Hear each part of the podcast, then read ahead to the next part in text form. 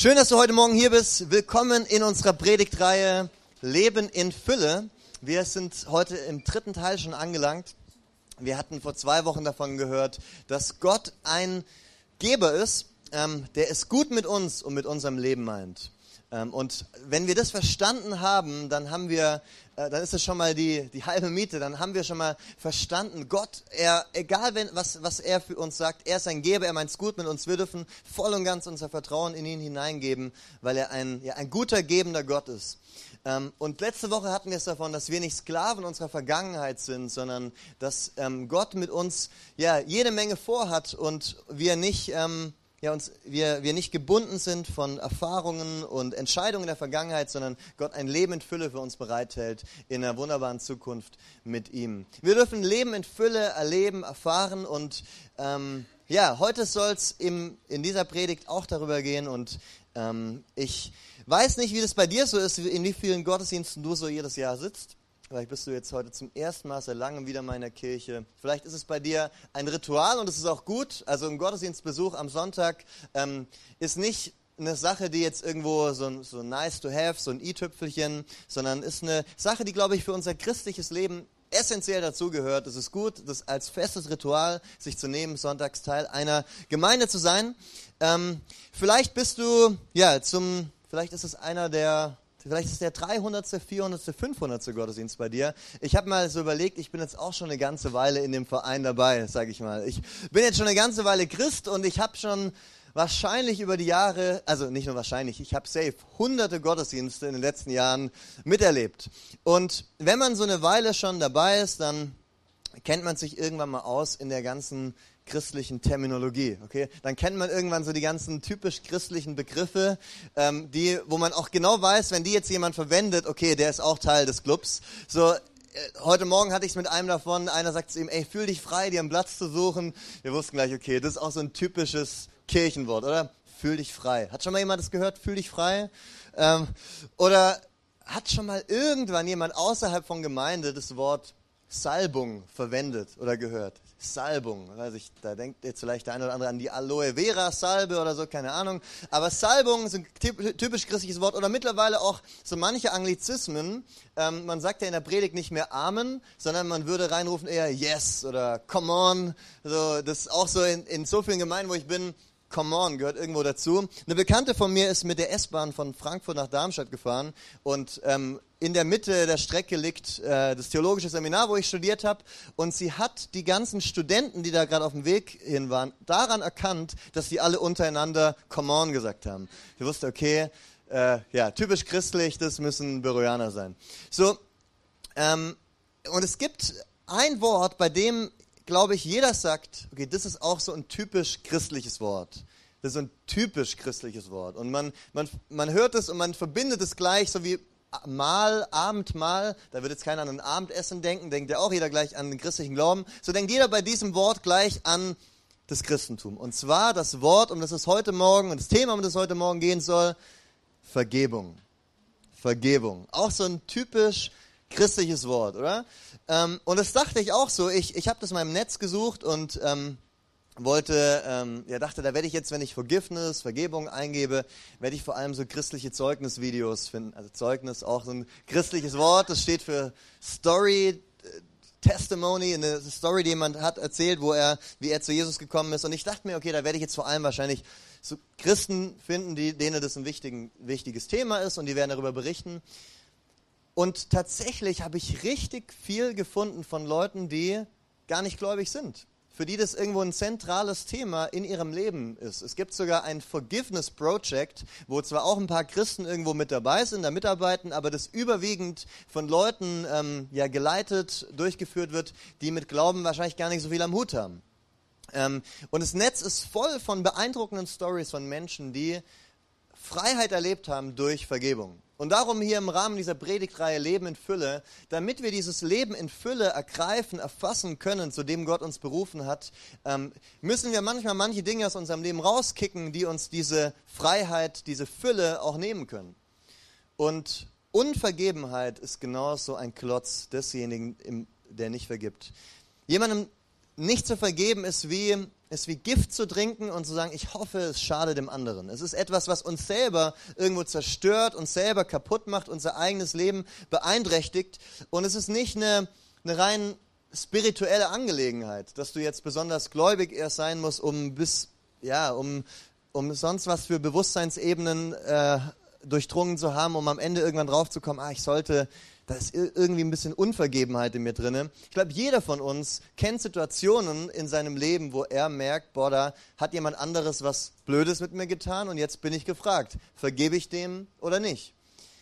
So, Dr. Michael Berry, ich habe mir extra sein Buch gekauft, um am Ende eigentlich nur ein Zitat rauszunehmen aus seinem Vorwort. Hätte ich vielleicht auch einfach, hätte ich mir nicht kaufen brauchen, aber er hat einen guten Satz gesagt. Er hat vier Jahre lang mit seinen Patienten verschiedene Untersuchungen angestellt und hat ähm, am Ende ist er zu diesem Fazit gekommen. Also Untersuchungen über Vergebung. Und er kam dazu, der Stress von Unvergebenheit wirkt sich negativ auf das Immunsystem aus. Vergebung hat auf der anderen Seite einen direkten, ganzheitlichen und langfristigen Nutzen. Es stärkt das Immunsystem und wirkt sich positiv auf den Heilungsprozess aus. Okay, also können wir mal festhalten, wenn du Magen-Darm-Beschwerden regelmäßig hast, wenn du regelmäßig Schnupfen hast, wenn du Konzentrationsstörungen hast, wenn du ähm, ja, leidest an Müdigkeit und Abgeschlagenheit, dann ist ein guter Weg zu vergeben. Denn es wird dein Immunsystem stärken, wissenschaftlich ähm, ja, untermauert, wenn du anderen vergibst. Es wurden verschiedene Untersuchungen gemacht. Die Ergebnisse von einer Untersuchung über die Folgen von Vergebung sind folgende deutlich verminderte plötzliche negative Gemütserregungen wie Wut oder Verbitterung, aber eine erhöhte Zahl von plötzlichen positiven Gemütserregungen wie Mitgefühl oder Wohlwollen. Weniger Depressionen, weniger Angst, weniger Stress, mehr Lebenszufriedenheit und die größte soziale Auswirkung, sie macht Versöhnung mit der anderen Person und damit eine Fortsetzung der Beziehung überhaupt erst möglich. Okay, also wir sehen, Vergebung ist etwas, was unsere Lebensqualität in vielfältiger Weise verbessert. Es ist nicht eine rein geistliche, spirituelle Sache, sondern gehört zu den Grunderfahrungen des menschlichen Lebens. Vergebung sowie auch Unvergebenheit. Und wir alle können wahrscheinlich solche Situationen nennen, in denen andere uns Dinge angetan haben, wo wir ihnen danach hinterhergetragen haben oder die wir ihnen immer noch hinterhertragen und denken, wie konnte der nur, wie hat er das nur machen können mit mir? Menschen, die uns enttäuscht haben, vielleicht sogar Vorbilder, die wir hatten, Leute irgendwo, die, auf die wir geschaut haben, wo wir gesagt haben, so wie der, so wie die will ich sein und dann wurden wir, von, wurden wir bitterbös enttäuscht und wir haben das bisher noch nicht für, für, für, ja, innerlich irgendwo ausheilen lassen können. Unsere Eltern, ein Partner, der uns sitzen gelassen hat, Unrecht, was uns angetan wurde, indem wir von jemandem um Geld oder unser Eigentum abgezockt worden sind, ähm, Vielleicht kennt der ein oder andere noch dieses Lied Maschendrahtzaun von Stefan Raab vor 15 Jahren. Ich glaube, ich hatte die CD sogar. Da ging's, das war so ein echter Gerichtsfall äh, damals, der durch die Medienlandschaft ging, weil ein Nachbar in den Garten seines anderen Nachbarn den Maschendrahtzaun ein bisschen zu weit hat hängen lassen. Stefan Raab ist darauf äh, gestoßen und äh, weil das auch noch Leute aus ach egal, aus einem bestimmten Teil der Republik im Osten waren ähm, und die ein bisschen eine witzige Aussprache hatten, hat er da so eine Single draus gemacht, äh, Maschendraht-Sound-Song. Und ähm, da, du hast dir das angeguckt und die haben sich die Köpfe eingeschlagen über diesen Maschendrahtzaun, der jetzt zu sehr in den Garten des anderen reingegangen ist. Und es sind vielleicht manchmal gar nicht so die tiefen Lebenskrisen, die heftigen, schlimmen Dinge, die mit uns gemacht wurden. Vielleicht auch schon, Mama sind es vielleicht diese Dinge, wo, wo in uns drin eine Wut, eine Bitterkeit steckt und wir denken, boah, dem, dem kann ich nicht vergeben. Dem, nee, da habe ich jetzt auch ein Recht drauf, irgendwo sauer zu sein. Und es können Jahre vergehen, ohne dass wir der anderen Person verziehen haben. Und vielleicht sogar, ähm, wo wir das mit ins Grab reinnehmen. Und wie gesagt, Vergebung ist nicht vom Christentum gepachtet, ähm, aber die Erfahrung von Vergebung ist doch etwas, was existenziell zum christlichen Leben dazugehört. In dem wichtigsten Gebet der Christen beten wir, vergib uns unsere Schuld, wie auch wir vergeben unseren Schuldigern. Wir, wir sehen, Vergebung ist etwas, was absolut existenziell dazugehört und was uns in das Herz Gottes hineinführt. So, wir, wir wollen uns einen Vers angucken, der das so gut zum Ausdruck bringt. Ähm, in Römer 5, Vers 8, dort steht, Gott hingegen beweist uns seine Liebe dadurch, dass Christus für uns starb, als wir noch Sünder waren. Okay. Wann starb Christus für uns? Dann, als wir uns entschieden haben, mit ihm den Weg zu gehen und mit ihm unterwegs sein zu wollen. Nein, zu einem Zeitpunkt, als wir noch Rebellen gegenüber Gott waren, als wir noch Sünder waren, als wir gesagt haben, Gott, kein Bock auf dich, ich will nicht mit dir leben, ich will nichts mit dir zu tun haben. Ich weiß nicht, ob es in deinem Leben so eine Phase gab, aber zu diesem Zeitpunkt starb Christus bereits für dich und mich. So was die Liebe Gottes kennzeichnet und ausmacht, ist, dass Gott uns seine Vergebung in dem Opfer von Jesus Christus am Kreuz angeboten hat, zu einem Zeitpunkt, als wir uns noch gar nicht darauf eingelassen haben, als wir vielleicht selber völlig gleichgültig davor standen und uns es nicht gejuckt hat. So, und wie ist es bei uns? Gottes Wesen ist Liebe und er zeigt uns, dass diese Liebe so weit geht, dass sie nicht mal Rücksicht darauf nimmt, ob andere diese Liebe erwidern. Und so dürfen auch wir, wenn wir mit Gott wandeln, jeden Tag mit ihm unterwegs sind, von ihm verändert werden, sein Heiliger Geist in uns lebt, uns transformiert, uns, uns erneuert, uns Gott ähnlicher macht, so wie Gott werden und keine Rücksicht darauf nehmen, ob andere unsere Liebe erwidern oder nicht, ob andere unsere Vergebung überhaupt annehmen wollen oder nicht. Vielleicht pfeift der andere darauf, ähm, dass du ihm vergeben willst, weiß es überhaupt nicht zu schätzen. Oder ist sich gar keiner Schuld bewusst und denkt sich, ich habe doch gar nichts gemacht, okay, der kann mir jetzt vergeben, aber eigentlich sogar der im Unrecht. Und so war das auch bei vielen von uns um Gott. So sagt die Bibel, war das eigentlich bei jedem von uns mit Gott. Wir alle waren Rebellen, wir alle waren Feinde Gottes, wir alle waren Sünder und getrennt von ihm. Und zu diesem Zeitpunkt hat er uns bereits seine Liebe, seine Vergebung angeboten. Wir mussten nicht durch gute Taten, durch gute Werke, durch Fasten, durch, durch Arbeiten, durch dieses und jenes, durch Gebote halten, uns diese Liebe erst erarbeiten, diese Vergebung erst erarbeiten. Er hat sie uns bereits angeboten zu einem Zeitpunkt, als wir nichts von ihm wissen wollten. Und so hat Gott uns schon zu diesem Zeitpunkt seine unglaublich große Liebe angeboten, seine Vergebung angeboten, seine Arme entgegengestreckt. Und so dürfen wir, die wir Nachfolger von diesem Jesus sind, genau dasselbe tun. Genauso auch andere, völlig unabhängig davon, ob sie ihre Schuld einsehen, ob sie bereit sind, unsere Vergebung anzunehmen, ob sie diese wertschätzen, unsere Vergebung ähm, ausdrücken, aussprechen und von Herzen dem anderen Gutes wünschen. Denn Unvergebenheit hat erstmal nichts mit dem anderen zu tun, sondern mit dir.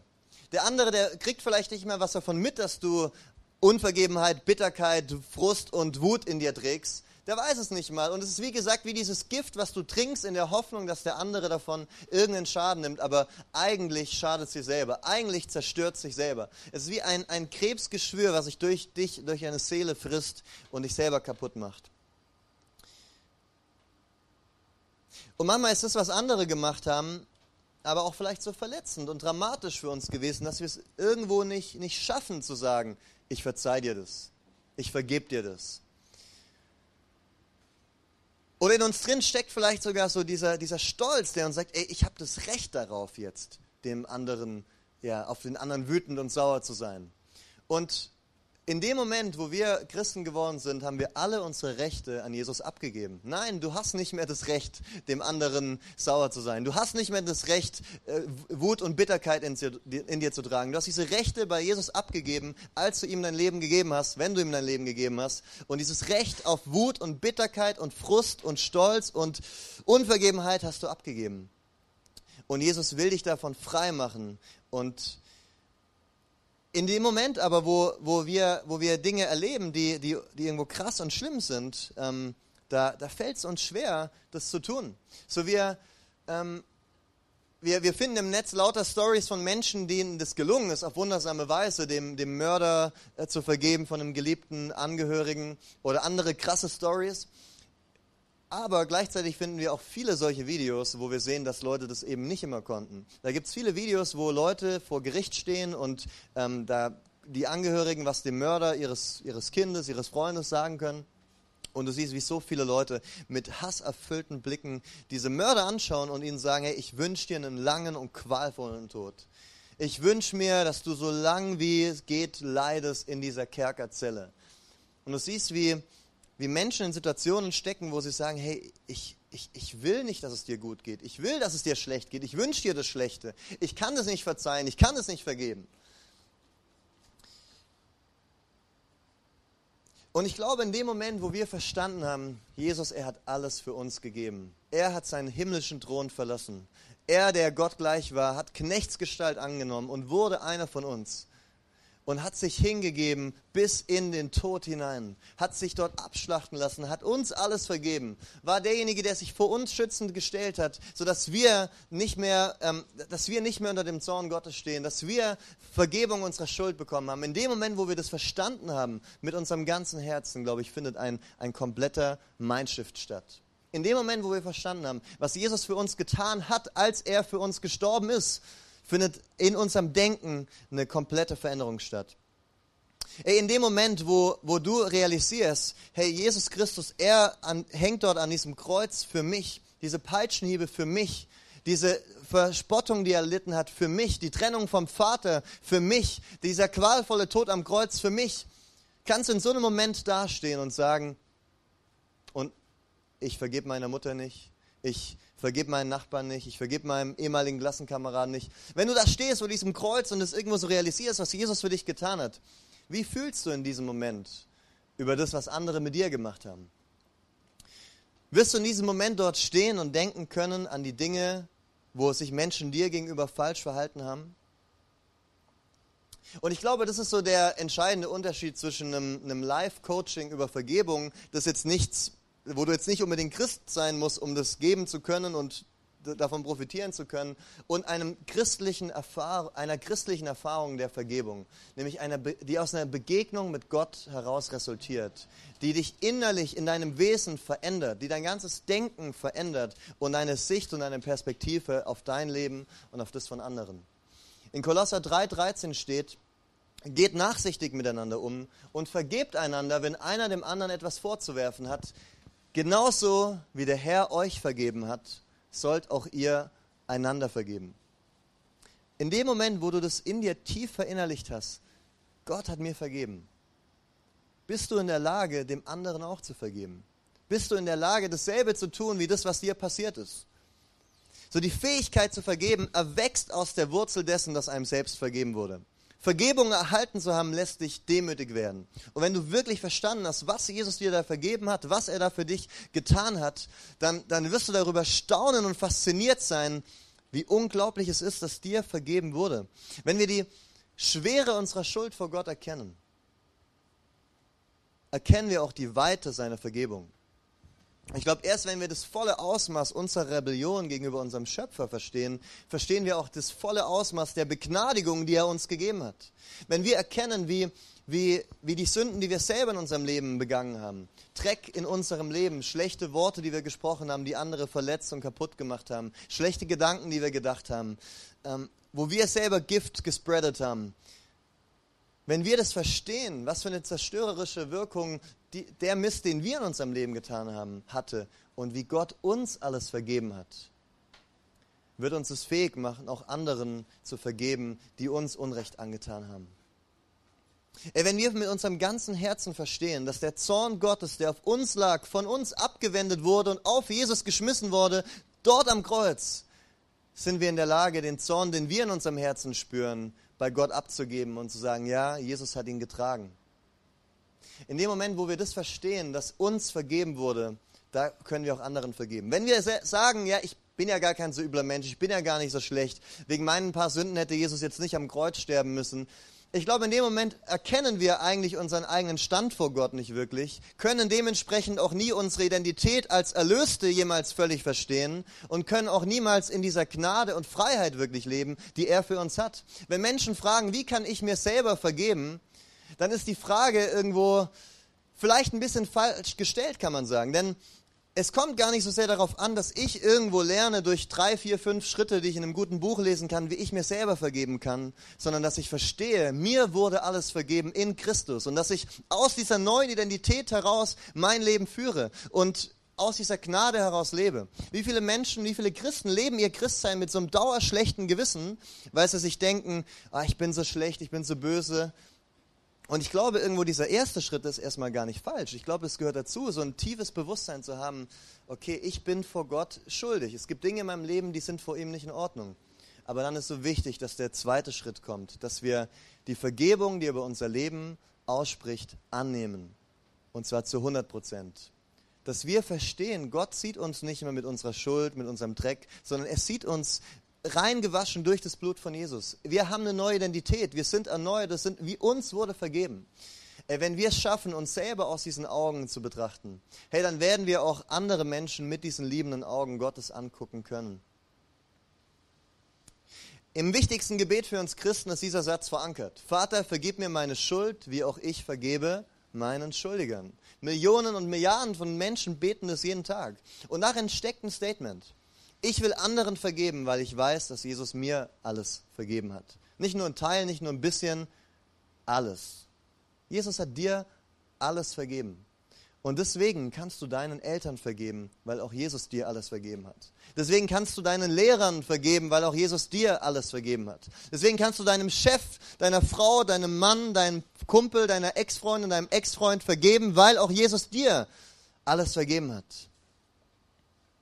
So Vergebung ist für einen Nachfolger von Jesus nicht irgendeine ethische Handlung, so ein To-Do auf einer Liste mit bestimmten moralischen Pflichten, die man jetzt zu erfüllen hat als guter Christ, sondern etwas, was aus einem veränderten und erneuerten Wesen heraus resultiert. Dass wir innen drinnen verändert wurden durch eine Begegnung mit diesem Gott, der uns eine neue Identität zugesprochen hat, der all unsere Schuld zugedeckt hat und der uns dadurch befähigt, rauszugehen und anderen dasselbe zuzusprechen. Vergebung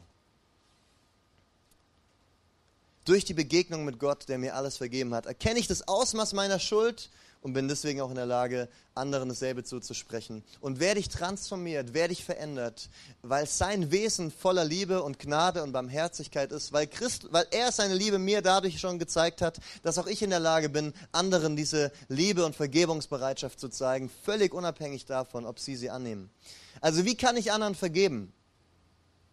Indem ich auf das Kreuz schaue indem ich auf das Kreuz von Jesus schaue und erkenne, was er für mich getan hat und mich dadurch befähigen lasse, in diesem Moment, wo, wo mir klar wird, ey, auch ich habe einen Haufen Mist gebaut in meinem Leben, ich kann den Mist der anderen vergeben. Verbring viel Zeit mit Gott und lass dich in seiner Nähe, in deinem Wesen verändern. Und wichtig, gib die Vergeltung an Gott ab. Du musst nicht für deine eigene Gerechtigkeit kämpfen. Du musst nicht dafür kämpfen, dass dir Gerechtigkeit widerfährt. Gott ist dein Kämpfer. Natürlich dürfen wir, man kann ja Sätze irgendwie aus dem Kontext reißen und dann irgendwie eine, eine Lehre daraus machen. Natürlich dürfen wir auch irgendwo kämpfen für unser Recht. Wir müssen nicht uns ähm, kaputt uns machen lassen und zerstören lassen und äh, irgendwo noch Danke sagen. Natürlich nicht. Aber wir dürfen wissen, da wo uns Unrecht angetan wurde, da muss ich nicht irgendwo Rache üben an dem Nächsten, sondern ich habe in Gott meinen Rächer. Ich habe in Gott denjenigen, der ein gerechter Richter ist und der, der keine Schuld ungesühnt lässt. Ich glaube, das ist etwas, wenn wir das verstanden haben, kann uns auch wirkliche Hoffnung geben.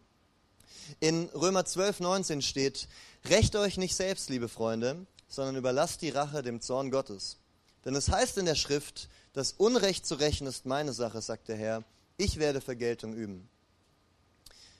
Das ist so eine, eine wichtige Wahrheit. In dem Moment, wo du in einem unterdrückerischen Staat oder Regime lebst, wo dir jeden Tag Unrecht zugefügt wird, wo du jeden Tag aufs Neue vergeben musst oder wo du in irgendeiner Konstellation drinne stehst, wo du jeden Tag vergeben wirst, wo du wissen darfst, hey, Gott ist derjenige, der für Gerechtigkeit kämpft und er wird für Gerechtigkeit sorgen. Die Strafe für jede schlimme Sache, die getan wurde, an dir oder jemand anderem, diese Strafe wird bezahlt. Entweder von dem, der diese Schuld begangen hat in der Hölle, oder von Jesus Christus am Kreuz, der alle Strafe, alle Schuld auf sich genommen hat. Aber die Strafe bleibt nicht ungesühnt. Gott sagt nicht, ich kehre es unter den Teppich. Gott, er, er lässt Gerechtigkeit walten. Wir selber oder Jesus Christus für uns, wenn ein Mensch sein Rettungsangebot annimmt. Aber nichts Böses auf diesem Planeten bleibt ungesühnt. Gott, er sorgt für Gerechtigkeit. Und wir finden diesen Gedanken vielleicht krass, aber für viele Menschen ist es ein Gedanken der Hoffnung zu wissen, ey, dieses System, in dem ich lebe, wo ich unterdrückt werde jeden Tag, Gott wird eines Tages all das beenden und gerecht strafen. Wir müssen nicht selber Rache nehmen, sondern wir dürfen vergeben, wir dürfen den Weg Jesu gehen und sagen, ich rechne dir deine Schuld nicht mehr zu. Ich halte meine andere Wange hin. Wir dürfen beten, wie ihn Jesus gebetet hat. Vater, vergib ihnen, denn sie wissen gar nicht, was sie tun. Sie kennen dich und deine Liebe und deine Gnade nicht. Ich will ihnen das nicht anrechnen. Ich muss nicht dafür kämpfen, dass, dass, dass sie irgendwo, ja, dass Gerechtigkeit gewaltet wird, sondern ich darf alles bei dir abgeben. Er gebe die Dinge, den Ballast, den emotionalen, bei Gott ab. Gib deine Unvergebenheit bei ihm ab, in dem Wissen, ähm, er ist der gerechte Gott. Und es ist eine Sache, Dinge zu vergeben, die uns emotional kalt lassen. Aber manchmal gibt es auch Dinge, die wir anderen vergeben sollten, die unser Leben in der Gegenwart betreffen. Sachen, die da vielleicht dazu geführt haben, dass unser Leben eine völlig andere Richtung eingeschlagen hat. Oder ja, Schmerzen, die wir irgendwo immer noch spüren, jeden Tag, wegen Dingen, die mit uns gemacht wurden, wo, wir, wo uns Unrecht zugefügt wurde. Wo wir jetzt leiden oder in der Zukunft weiter, weiter leiden werden. Wie gehen wir mit sowas um? Weißt du, ich glaube, in solchen Momenten, wo, wo, wo wir sitzen gelassen worden sind von unserem Partner und wir sitzen da mit mit dem Schmerz immer noch. Und es vergeht kein Tag, wo wir immer, wo dieser Partner uns nicht durch den Kopf geistert, wo wir selber vielleicht in der Kirche, in der Gemeinde massiv enttäuscht worden sind und bis heute noch wir nicht wirklich mit einem guten Gefühl in eine Kirche gehen können. Wo Menschen da sind, denen du vertraut hast, die dein Vertrauen missbraucht haben und der Schmerz um verlorene Freundschaften und Beziehungen, der ist trotzdem jeden Tag da. Ey, wie kannst du in so einem Moment vergeben? Wie gehen wir um mit solchen Gefühlen? Was machen wir mit denen? Sollen wir die als Christen verleugnen, verdrängen oder ignorieren? Sollen wir so tun, ist ja alles gar nicht passiert? Und eine der Sachen, die ich an der Bibel liebe, ist, dass sie uns so ein ehrliches Bild vom Leben zeichnet. Sie, sie zeigt uns irgendwo keine Illusionen auf, dass in unserem Leben alles immer nur soft und easy wird, sondern dass auch manche krassen Sachen auf uns zukommen werden, wo wir wissen, ey, da werden wir vergeben müssen. Ey, wir lesen von Paulus, einem der ersten Apostel, äh, einem der Apostel, wie er durchs Land gezogen ist, gepredigt hat, das Evangelium und wie er, was für Reaktionen er daraufhin bekommen hat. Er schreibt einmal, von den Juden habe ich fünfmal 40 Schläge empfangen. Dreimal bin ich mit Ruten geschlagen, einmal gesteinigt worden. So Paulus, der hat heftige Verfolgung erlebt. Menschen haben ihm, waren ihm nicht wohlgesonnen gegenüber. Er schreibt, bis zu diesem Augenblick leiden wir Hunger und Durst. Wir haben nicht genug anzuziehen. Wir werden geschlagen und misshandelt. Und dann schreibt er aber, man verflucht uns, aber wir segnen. Man verfolgt uns, aber wir geben nicht auf. Immer wieder vergab er seinen Verfolgern und aus Liebe zu ihnen predigt er ihnen weiter die gute Botschaft von Jesus. Trotz der Peitschenhiebe, trotz der Schläge, trotz der Steine, die auf ihn geschmissen wurden entschied er sich, sie zu segnen, Gutes über sie auszusprechen und ihnen zu vergeben. Und das bedeutet Vergebung. Vergebung bedeutet nicht, das zu vergessen und so zu tun, als wäre es nicht da gewesen. Er hat es ja gespürt, diesen Schmerz. Diese, diese eitrigen, blutenden Wunden, die waren ja weiterhin auf seinem Rücken. Er ist in die nächste Stadt gezogen, er hat diesen Schmerz immer noch gespürt, aber er hat gesagt, ich will ihnen vergeben, ich will sie segnen, ich will ihnen Gutes wünschen. Und so können auch bei uns, auch wenn wir auch wenn wir vergeben haben, manchmal der Schmerz uns weiterhin begleiten. Und wir dürfen es nicht verwechseln mit, mit, mit Unvergebenheit. Auch wenn wir anderen vergeben, können bei uns emotionale oder physische Schmerzen irgendwo zurückbleiben und uns weiterhin begleiten. Das ist kein Zeichen von Unvergebenheit. Aber diese Schmerzen können führen zu Unvergebenheit. Diese Schmerzen können führen zu Wut, zu Bitterkeit, zu Hass vielleicht sogar. Und wir müssen dieses, das, das streng voneinander trennen. Es kann so sehr ein Teil von uns werden, dass unser legitimer Schmerz in Anführungsstrichen sich, ja, sich vermischt mit diesen schlechten und selbstzerstörerischen Gefühlen.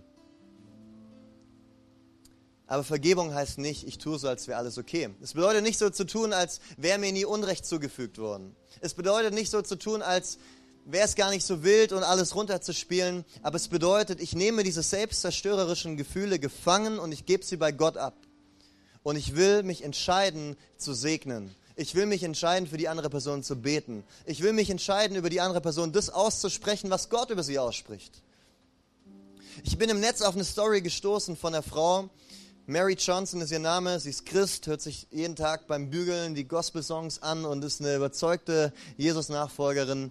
Aber eines Tages bekommt sie die Nachricht, dass ihr 20-jähriger Sohn auf einer Party ermordet wurde. Und von dem Moment an verändert sich ihr ganzes Leben. Sie, der Mörder wurde gefasst und in ihr drin hat sich ein Hass auf ihn und auf das ganze Leben angestaut. Sie wollte mit keinem Menschen mehr zu tun haben. Sie guckt diesen Mann an und sieht in ihm keinen Menschen, sondern nur ein Tier und pure Verachtung kommt aus ihr raus. Und sie beschreibt so, wie, wie sie voller Hass und voller Wut war. und diesem Mensch nur das Schlechteste gewünscht hat. Gehofft hat, hoffentlich wird er sein Leben lang hier büßen und bleibt da eingekerkert und muss richtig leiden. Aber irgendwann hat sie gesagt, nein, hey, das ist nicht der Weg Gottes. Ich bin eine Nachfolgerin von Jesus. Jesus hat mir alles vergeben, ich will auch vergeben. Und sie geht in dieses Gefängnis und geht Schritte auf diesen Mörder ihres Sohnes zu. Und, und es war nicht einfach für sie, aber sie hat es getan. Und irgendwann lag sie sich heulend in den Armen mit diesem Mann. Und er und sie, sie bricht zusammen in seinen Armen und er fängt sie auf. Irgendwann wird er aus dem Gefängnis entlassen und sie war diejenige, die eine Welcome Home Party für ihn geschmissen hat. Mit 30 anderen Leuten, wo sie, dafür, wo sie ihm Hilfe angeboten haben und den Weg zurück ins Leben. Und das Krasse ist, jetzt können wir das Bild vorne zeigen, heute nennt sie diesen Mörder ihres Sohnes ihren eigenen Sohn. Sie sagt, das ist mein geistlicher Sohn. Er hat meinen Sohn genommen, aber ich habe in ihm einen neuen Sohn gefunden. Sie wohnt heute Tür an Tür mit diesem Mann. Sie sind direkte Nachbarn. Ein Haus weiter wohnt er. Und gemeinsam gehen sie auf Veranstaltungen in Gefängnisse und überall hin und erzählen von der Kraft der Vergebung, von der Kraft, von der Power, die darin liegt, zu vergeben. Ich lade dich ein, aufzustehen und ähm, deine Augen zu schließen. Sie erzählte, wie sie wie sie in dem Moment, als sie in seinen Armen lag, wie, wie in, von ihren Füßen anfangend irgendwas aus ihr rausgekommen ist durch den ganzen Körper und, und sie verlassen hat und in dem Moment aller Hass, alle Unvergebenheit, alle Bitterkeit aus ihr draußen waren. Und weißt du, ich glaube an einen lebendigen Gott, der dich berühren kann und von einem Moment auf den anderen bist du frei von aller Unvergebenheit und bist du frei von aller Bitterkeit, die dich selber zerstört, dieses Gift, was dich und deine Seele kaputt macht. Und ich glaube auch an einen Gott, der in Prozessen arbeitet. Und manchmal ist es vielleicht nicht eine Sache, die wir auf einmal schaffen. Aber in jedem Fall ist ein Gott da, der uns, der uns diese Kraft der Vergebung erleben lassen möchte, der dich befähigen will, dich mit Menschen zu versöhnen, gegen die du sogar vielleicht tiefen Hass in dir trägst. Und er lädt dich ein, diese Kraft die, der, und diese Freiheit und diese Fülle zu erleben, für die er dich berufen hat. Er lädt dich dazu ein, dieses Leben in seiner Fülle zu erleben. Und ich will heute Morgen fragen, wenn du hier bist und du, du merkst, ey, da gibt es Menschen, da trägst du Unvergebung in dir. Den hast du noch nicht vergeben, den, den wünschst du auch nichts Gutes. Du wünschst ihnen vielleicht sogar wirklich was Schlechtes und, und freust dich, wenn ihnen Schlechtes passiert. Und du willst heute sagen, nein, ich will den Weg Gottes gehen. So wie mir vergeben wurde, so will ich vergeben. So wie ich begnadigt wurde, so will ich Gnade aussprechen ich will dieses Gift, diesen Ballast der Unvergebenheit aus mir rausschmeißen und ich will ja, Gott bitten, dass er mir seine liebenden Augen schenkt und dass er mir diese Liebe und diese Vergebung in mir drin bewirkt, die ich aus mir selbst raus nicht produzieren kann. Wenn du heute hier bist und du sagst, das willst du tun, du willst diese Unvergebenheit aus deinem Leben rausverbannen und den Weg Gottes gehen und zu vergeben, wie er vergeben hat, dann streck doch mal deine Hand als so ein Zeichen. Sag, ja, diese Entscheidung will ich treffen. Wir haben alle unsere Augen geschlossen. Und wenn du sagst, ja, ich will diese Entscheidung treffen, ich will vergeben, dann streck doch mal deine Hand und sag, ja, das gilt für mich. Yes, yes, yes. Danke für all die Hände. Herr Jesus, und ich danke dir dafür, dass du für uns gestorben bist, als wir noch Sünder waren, dass du uns das perfekte Vorbild geliefert hast, dass du uns nicht nur ein gutes Buch mit Regeln gegeben hast, sondern dass du gekommen bist in diese Welt und etwas getan hast, Herr, das uns äh, Leben heute für, immer verändern kann, Herr. Schenk uns diese Begegnung mit dir in deiner Gegenwart, wo wir verstehen, in unserem tiefsten Wesen verstehen und verändert werden, ja, wie sehr du liebst und was du uns vergeben hast, Herr. Lass uns das selber tun, Herr. Schenk, dass jeder, der seine Hand gestreckt hat gerade und der, der es vielleicht auch nicht getraut hat zu strecken, in der Lage ist, befähigt ist zu vergeben, den Menschen, die Unrecht an ihm getan haben, Herr. Herr, vergib uns unsere Schuld, wie auch wir vergeben unseren Schuldigern. Amen.